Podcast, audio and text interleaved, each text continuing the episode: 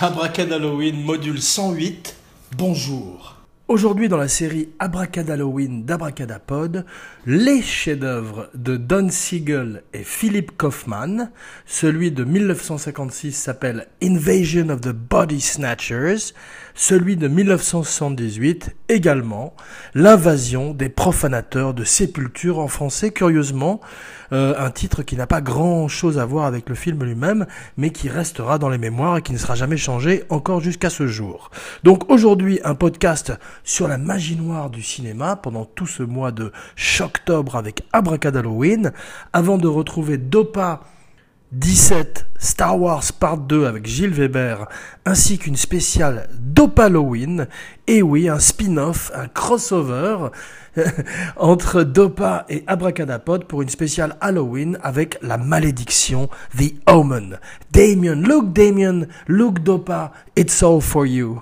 Donc sans plus tarder, plongeons dans un des chefs-d'œuvre du film de science-fiction, mais également du film d'horreur. Donc d'une certaine manière le papa d'Alien et de tous les films qu'Abracadapod chérit, comme les films de Cronenberg sur le body horror, un autre genre de film d'horreur à part entière, eh bien aujourd'hui nous allons parler du film d'horreur qui est axé sur la paranoïa et la peur de son voisin et euh, toutes les peurs des années 50 car en fait on va voir que le film qui a été fait en remake à travers les décennies eh bien représente à chaque fois les grandes névroses, les grandes peurs de son époque comme tous les grands films d'horreur ainsi que tous les grands films en général. Alors, dans les années 50, le macartisme, euh, le communisme, la peur du euh, nucléaire, toutes ces peurs sont dans l'air, comme un nuage radioactif, et imprègne toute la pop culture de l'époque, que ce soit dans la bande dessinée avec les EC Comics et dans Mad Magazine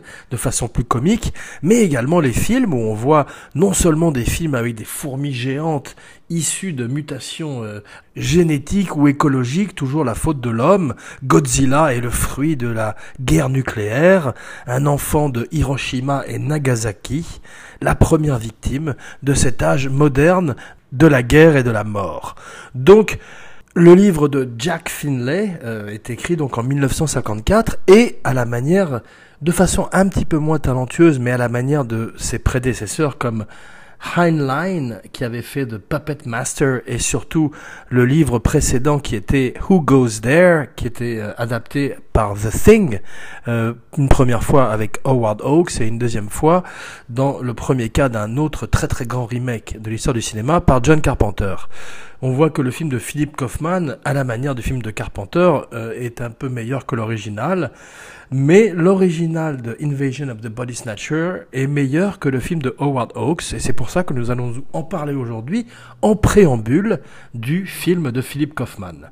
Mais tout d'abord donc le livre euh, est euh, une réflexion euh, des inquiétudes de l'époque, la peur de son voisin, la peur de, se réveiller un matin et ça n'est plus sa femme, ça n'est plus son frère, ça n'est plus son patron au bureau qui s'adresse à vous, mais un être sans émotion, un pod people expression qui serait popularisée à l'époque, ou en tous les cas à la suite des films, pour euh, distinguer des personnalités particulièrement conformes et euh, qui euh, ne présentent aucune passion et aucune émotion d'aucune sorte, comme nous allons voir tout d'abord dans le film de Don Siegel. Le cinéma s'intéresse très vite au livre de Finlay, l'optionne deux, deux ans après son écriture, car effectivement, il n'est pas aussi réussi que celui de Heinlein ou, de ceux qui sont venus avant, mais il a la particularité d'être une espèce de test de Rorschach qui fait que les gens peuvent y greffer leurs émotions et euh, caler leur imagination sur des personnages assez banals, mais une histoire très forte de départ, qui est cette histoire de perte d'identité et de remplacement par euh, une créature extraterrestre. Alors le film de Don Siegel est tourné en 23 jours. Il a 3 jours de dépassement parce qu'il décide de faire quelques nuits pour l'ambiance film d'horreur. Il n'a pas les acteurs qu'il voulait comme Joseph Cotton qui sont trop chers à l'époque. Il a euh, Kevin McCarthy qui est dans son premier lead rôle et probablement le grand rôle de sa carrière. D'ailleurs, c'est drôle de noter que dans le remake de Philip Kaufman, il a un caméo. Il fait euh, le même rôle que son rôle dans l'original, ce qui explique que certaines personnes ont dit que ça n'était pas un remake, mais une sequel, puisqu'on retrouvait son personnage 22 ans plus tard. C'est exactement la, la date qu'il y a entre les deux sequels, à la manière de Blade Runner et Blade Runner 2049 qui ont un gap de 35 ans. Celui-là en a 22, euh, donc aussi un des plus grands gaps de l'histoire du cinéma, avec Carpenter et l'original de The Thing de Howard Hawks. Toujours est-il que euh, Kevin McCarthy a un caméo très drôle où il court à travers les voitures à la manière de son rôle dans le film original et nous prévient de l'invasion imminente en nous disant You're next. D'ailleurs, euh, le premier film euh, se termine par une fin un peu optimiste. C'est une, c'est une demande des studios après que le film est testé de façon un peu médiocre. la première fin du film est cette, cette scène justement où Kevin McCarthy court entre les voitures en disant You're next et euh, le studio a eu peur. Les années 50 étaient beaucoup plus frileuses en termes de, de, de fin sombre, qui deviendrait par la suite euh, la marque de tous les films d'horreur euh, des années 60 et en particulier des années 70. Tous les films dans les années 70, d'ailleurs en général, horreur ou pas horreur, se terminaient mal, spoiler alerte. Eh bien, effectivement, euh, c'est le cas pour le film de Philippe Kaufman, une des fins les plus iconographiques du cinéma d'horreur, mais nous en parlerons dans quelques instants. Une fois plus, euh, Abracadalloween et Abracadapod ne sont pas des territoires spoiler-free, donc si vous n'avez pas vu les films dont Abracadapod et Abracadalloween parlent, et voulez les, découvrir de façon beaucoup plus fraîche, eh bien je vous invite à arrêter le podcast et à le réécouter après avoir visité ou revisité ces films. Car effectivement, la vocation première d'Abracadapod, c'est de donner envie d'aller voir des films et peut-être de découvrir des films qu'on n'aurait pas vus précédemment. Donc c'est drôle parce que le premier film, comme le deuxième film, ont des caméos. Le premier film a notoirement le caméo de Sam Peckinpah, qui joue un, employé du gaz. Et en fait, il était simplement coach de, dialogue sur le plateau, comme il l'avait été sur les cinq films précédents de, Don Siegel. Donc il l'avait pris pour un caméo et il deviendrait par la suite un des plus grands metteurs en scène d'Hollywood. Reprenons un petit peu le no bullshit. Euh, la façon un petit peu de filmer de Peckinpah sans compromis et sans fioriture. Don Siegel, lui, fait un caméo dans le film de 78. Il joue le chauffeur de taxi qui euh, trahit Donald Sutherland et sa compagne. Effectivement, euh, le film est un film sur les conspirations, sur les trahisons. Abracadalloween a déjà évoqué euh, ces conspirations du quotidien banal, comme dans Rosemary's Baby. Eh bien, le premier, c'est effectivement l'invasion des profanateurs de sépulture, The Invasion of the Body Snatchers, en particulier celui de Don Siegel, qui est un, thriller avant tout, car Don Siegel, après que les gens aient euh, reconnu toutes sortes d'allégories politiques dans le film, ce même test de Rorschach qui fait que chacun y voit toutes ces phobies ou toutes ces névroses, eh bien, euh, Don Siegel et le producteur ont simplement déclaré vouloir faire un thriller, ce qui est d'ailleurs la marque des meilleurs thrillers, c'est qu'il y a un message derrière, comme dans Sol hiver ou La planète des singes, d'autres grands films de science-fiction des années 70.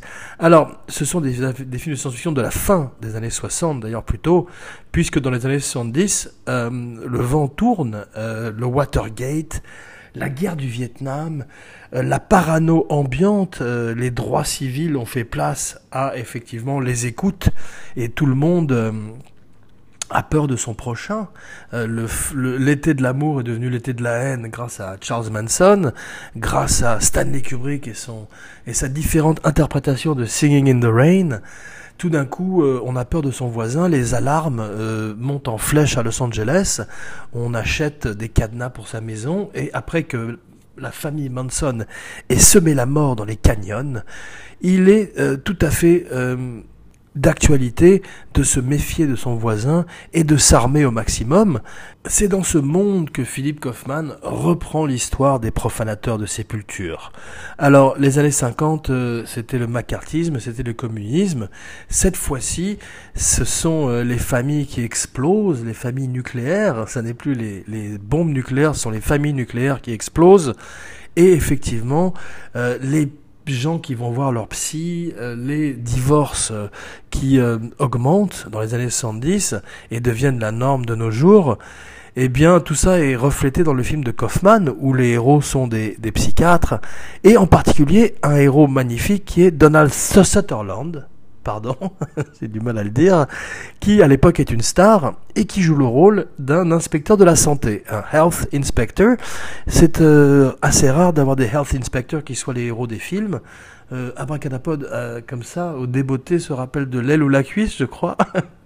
où euh, De Funès était un health inspector, eh bien, euh, cette fois-ci, c'est Donald Sutherland. Ça aurait peut-être été intéressant de, mixer d'ailleurs Sutherland avec De Funès. Toujours dire que Sutherland est un héros euh, assez peu conventionnel, reflet des années 70. C'est un monsieur tout le monde, un monsieur tout le monde avec une drôle de tête.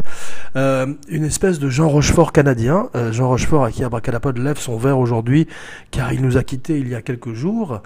et a un petit air de famille avec Donald Sutherland, et, je, Abracadapod le dit avec le plus grand respect et le plus grand amour.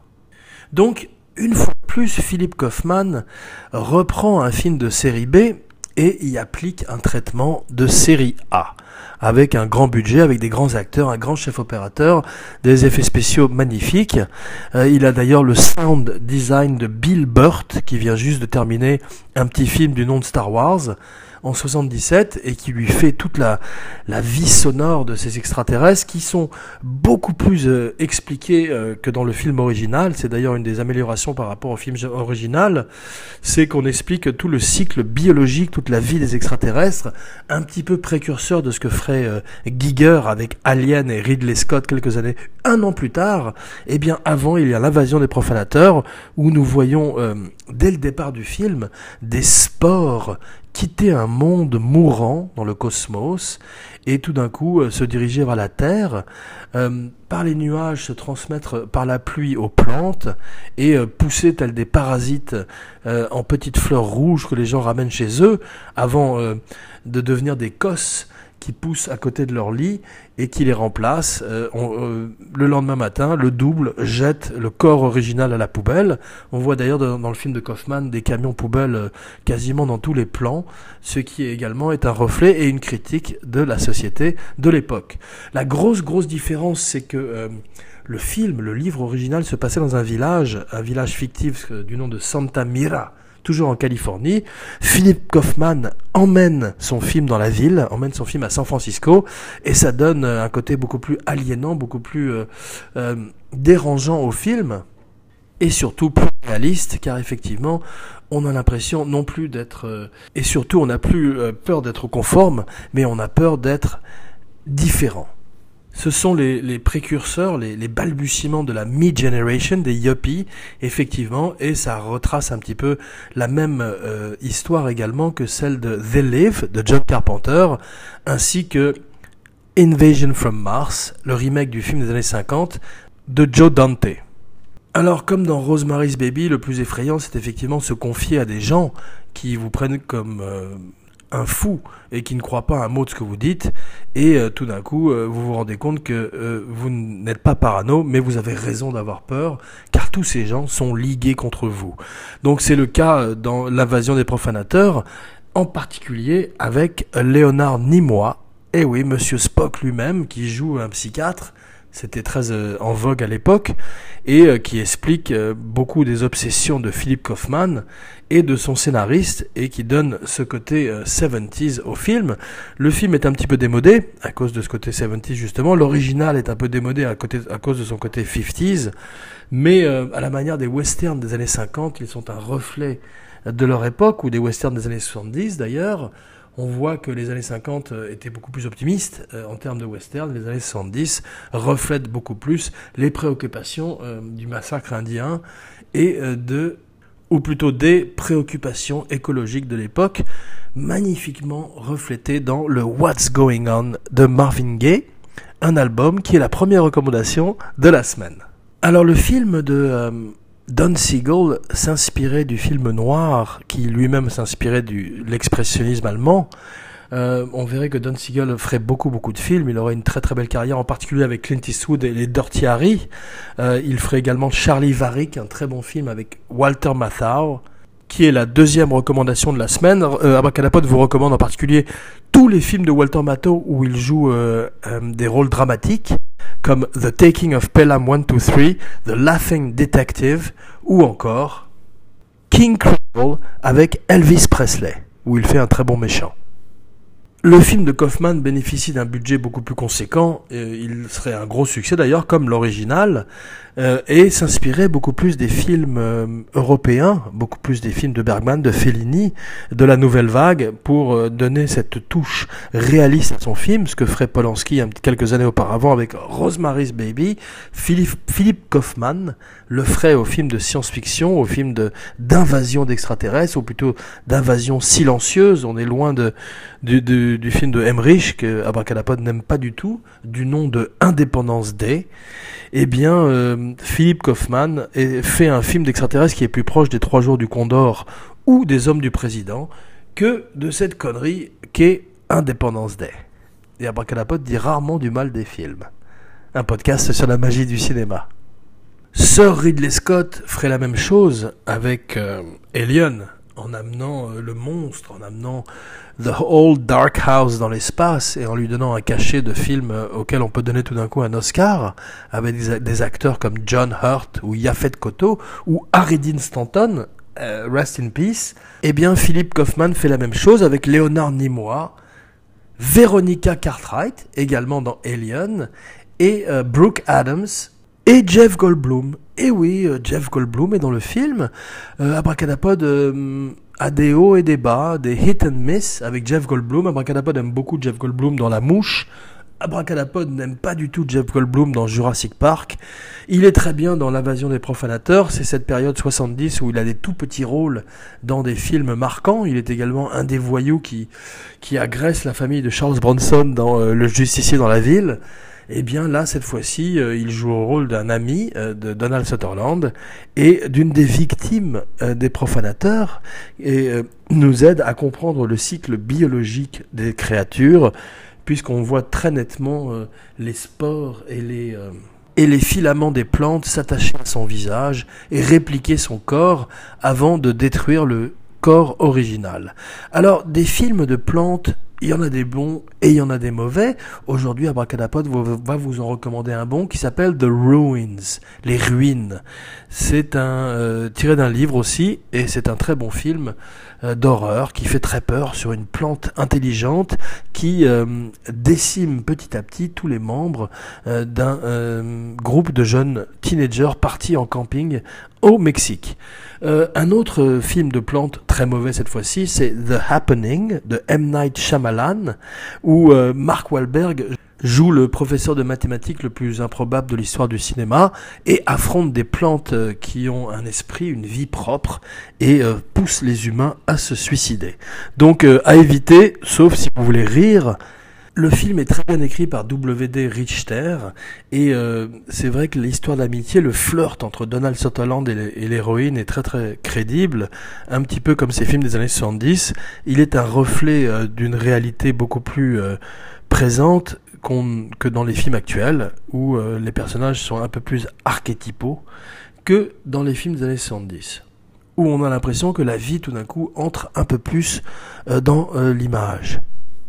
À propos d'années 70 euh, et, une petite tangente, euh, Abracadapod est fasciné de voir que le prochain film de Martin Scorsese euh, pour Netflix, The Irishman, va nous offrir non seulement De Niro, Pacino, euh, dans son grand retour et Harvey Keitel, mais aussi de les rajeunir de 30 ans et d'avoir des scènes euh, de carrément 10 minutes avec De Niro jeune face à Pesci jeune.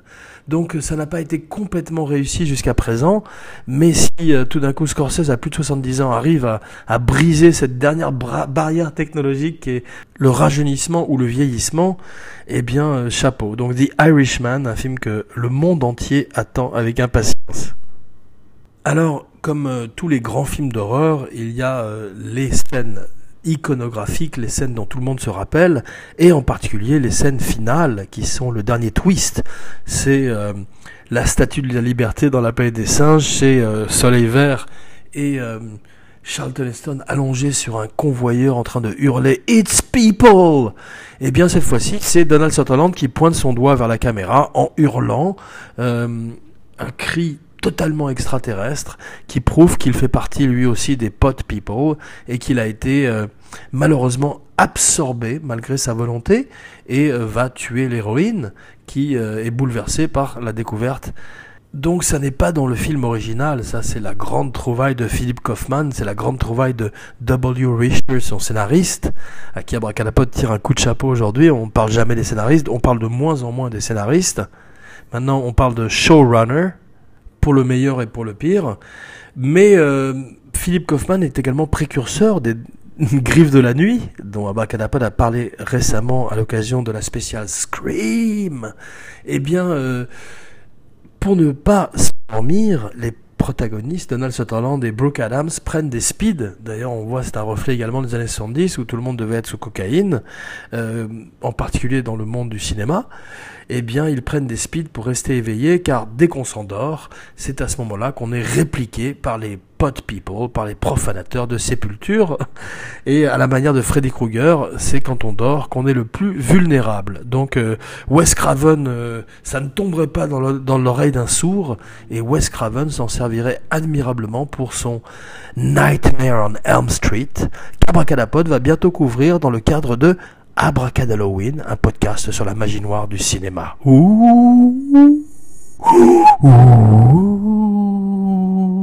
Pardon, Abracadabod participe également à une séance où nous, essayons à l'aide d'un Ouija board de convoquer les esprits. Esprit euh, Abracadapod n'en manque pas, Esprit es-tu là?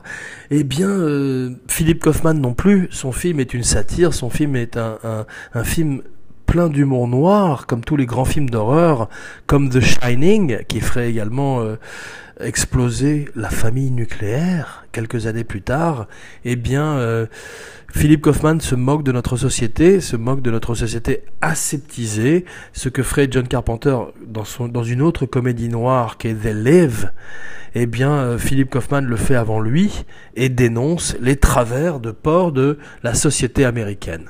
Donald Sutherland fait ses cascades lui-même, c'est assez rare, c'est la première fois qu'il fait un film d'action, la dernière aussi, il le sait, c'est pour ça qu'il donne tout, il est formidable, en particulier dans cette scène finale où il ouvre sa bouche euh, comme un poisson et avec cet étrange visage euh, allongé, euh, tout d'un coup se met à hurler. Alors il faut voir Clout, euh, avec Donald Sutherland. Il faut voir également JFK, où il est magnifique dans un caméo, dans un second rôle. Euh, il pouvait être à la fois un lead, comme dans MASH, et un second rôle merveilleux, comme dans Les Douze Salopards. Alors aujourd'hui, on le connaît pour les Hunger Games. Il a plus de 80 ans, il a une carrière magnifique. Euh, un fils qui a une carrière magnifique également du nom de Kiefer Sutherland, euh, qui est très drôle, en particulier dans une vidéo sur YouTube où ivre mort, il se jette dans un arbre de Noël. Abracadapod vous invite à la visiter, en particulier à l'approche des fêtes. Alors, les fêtes aujourd'hui, c'est euh, Abracadalloween, un podcast sur la magie noire du cinéma. Et quel est l'avenir pour les pod people? Alors les pod people aujourd'hui, euh, ils sont au pouvoir, ils sont dans la rue. Euh, le film est en remake, euh, est en, en development, euh, probablement dans un studio à l'heure où Abracadapod vous parle. la grande nouveauté serait peut-être de le faire sans extraterrestres aujourd'hui, puisque le film, à l'époque, en tous les cas en 78, était également un reflet de Jim Jones, des sectes et de tous les gens qui sont brainwashed à travers le monde. Malheureusement, c'est le cas aujourd'hui de plus en plus. Donc euh, c'est probablement l'heure d'un nouveau remake et euh, d'un grand metteur en scène de prendre les choses en main. Euh, Denis Villeneuve par exemple.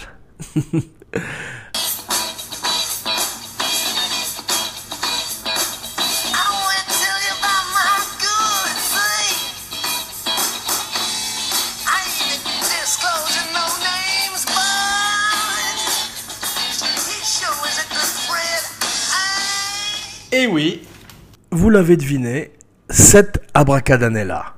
Alors pas 1956, car euh, c'était il y a trop longtemps, euh, mais 1978, une grande année pour le cinéma, le tournant entre euh, le moment où les films quittent leurs préoccupations politiques et se dirigent vers l'hédonisme des années 80. Alors, cette année-là, euh, les frères Salkin nous promettent que nous allons croire qu'un homme peut voler. Euh, il s'appelle Superman, il s'appelle Kal-El, c'est un fils de Krypton, c'est Christopher Reeve, et effectivement, le petit abracadapod y croit. John Carpenter réinvente l'horreur avec Halloween. Et oui, la même année que l'invasion des profanateurs, c'est Halloween. Donc euh, l'invasion des profanateurs, c'est déjà euh, un autre temps. Halloween, c'est les slasher movies des années 80, c'est Jason, c'est euh, Freddy, et tout ce renouveau qui, qui donnerait pour 10 ans un second souffle au film d'horreur. La même année, Donald Sutherland est dans Animal House, un film avec John Belushi, et la même année, Grease sort avec John Travolta et Olivia Newton-John. You're the one that I want, you're the one I'm looking for. Midnight Express, euh, Brad Davis, Alan Parker, la Turquie, du hashish, trop de hashish et euh, beaucoup de prison. Un gros homme, un gros officier turc euh, accroché à une patère destinée plutôt à accrocher des manteaux, euh, Abracadapod vous invite à regarder la nouvelle bande-annonce de la Patère Noire de Marvel sur YouTube. Euh, 1978, Jaws 2 de euh, Janos Wark, mais également de Deer Hunter de Michael Cimino. Donc euh, une année bipolaire, une année merveilleuse où euh, un requin tout d'un coup est animé d'une vie propre, d'une vengeance personnelle, d'une vendetta, et euh, Michael Cimino fait son chef-d'œuvre. Romero aussi fait le sien avec euh, L'aube des morts vivants, Dawn of the Dead. Terrence Malick lui fait euh, Days of Heaven. C'est parti. Et tout d'un coup, Damien, La Malédiction 2. Une autre grande sequel de l'histoire du cinéma. Et que Dope Halloween couvrira pour vous la semaine prochaine. Le ciel peut attendre aussi un très bon remake, cette fois-ci euh, Warren Beatty, Buck Henry, une magnifique musique d'Henri Mancini, Cabra Calapod vous invite à découvrir. Euh, cette année-là, Clint Eastwood monte dans un camion avec un orang-outan, doux, dur et dingue, Every Which Way But Loose. Euh, Chong euh, lance invente le cinéma euh, pétard. La marijuana au cinéma fait son entrée fracassante avec euh, Up in Smoke. Faut trouver le joint, un film qui se jouait euh, à la boîte à films pendant des années à Paris. le premier film sur les pétards avant était quel horrible mot, pétard. Les frères pétards. Non, le premier film était Reefer Madness, un film de propagande eh bien, il faudrait attendre les années 70 pour que Chichen Chong euh, revienne avec un film qui a terriblement vieilli aujourd'hui. Alors, Attack of the Killer Tomato, euh, George Clooney fait ses débuts dans un film de série Z où les tomates euh, attaquent le monde à la manière du blob et de façon surtout beaucoup moins talentueuse. Les yeux de Laura Mars, étrangement un film de Irving Kirchner qui ferait également l'Empire contre-attaque. Alors Piranha, cette année-là, euh, Joe Dante fait euh, une espèce de plagiat des Dents de la Mer avec des piranhas dans une rivière, un film euh, très réjouissant. Stallone fait euh, deux films que tout le monde a oubliés, Paradise Alley et Fist. Il essaye de prouver qu'il est un grand acteur. Il l'a fait déjà avec Rocky, il le fera plus tard avec Copland. Ces deux films sont euh, deux coups dans l'eau, deux coups d'épée dans l'eau, on pourrait dire. La cage aux folles et le jeu de la mort. 1978, tout est dit. Abracad Halloween vous retrouve dans quelques jours pour Les Griffes de la Nuit. Jean Weber, signing off. Seems to catch a motherfucker when his cards down. Gotta keep my drawers up, shit's getting hard now. These motherfucking cops be planting shit on these niggas. Simply cause these niggas got bank accounts that's bigger. I just can't get no peace from you motherfucking rollers. Every time I pull my Benz, so won't you pull me over? I'm sick of motherfuckers who be jacking whitey's coat till. Blacker than a motherfucker, smack me about my dope shit. Nigga, just take your get your ass about my face. The only thing you'll probably get from me is a cocksucking pistol case. Unless you plan on planting a little something in my shit. Just because you ain't got shit, bitch. Give them a badge and a trigger. And that makes them figure that they can fuck with a million dollar nigga. They got end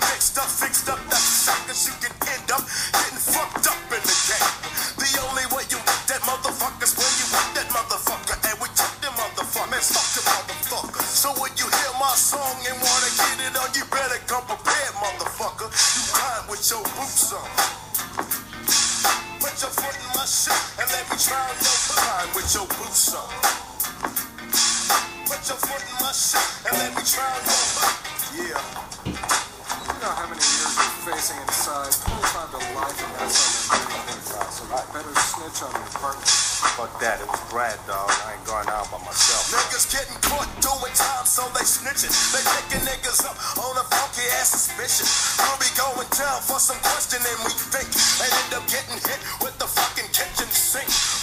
A it, Kingpin wondering. If they got some unsolved murders, then give them some of them. Just because we niggas and they figure we're no smarter. We sell each other out and start ratting on our partner. They start bringing up shit that happened back in 85. And then comes the law just to reduce they fucking time. You might as well play the state. Cause you come through day for day. And selling out your homeboys ain't shit. Cause y'all gonna have to die in this bitch, bitch. Mobbing with your white suits on. And dying with your motherfucking boots on. Put your foot in my shit and let me try your boot. Uh. Put your foot in my shit and let me try your boot. Put your foot in my shit and let me try your boot.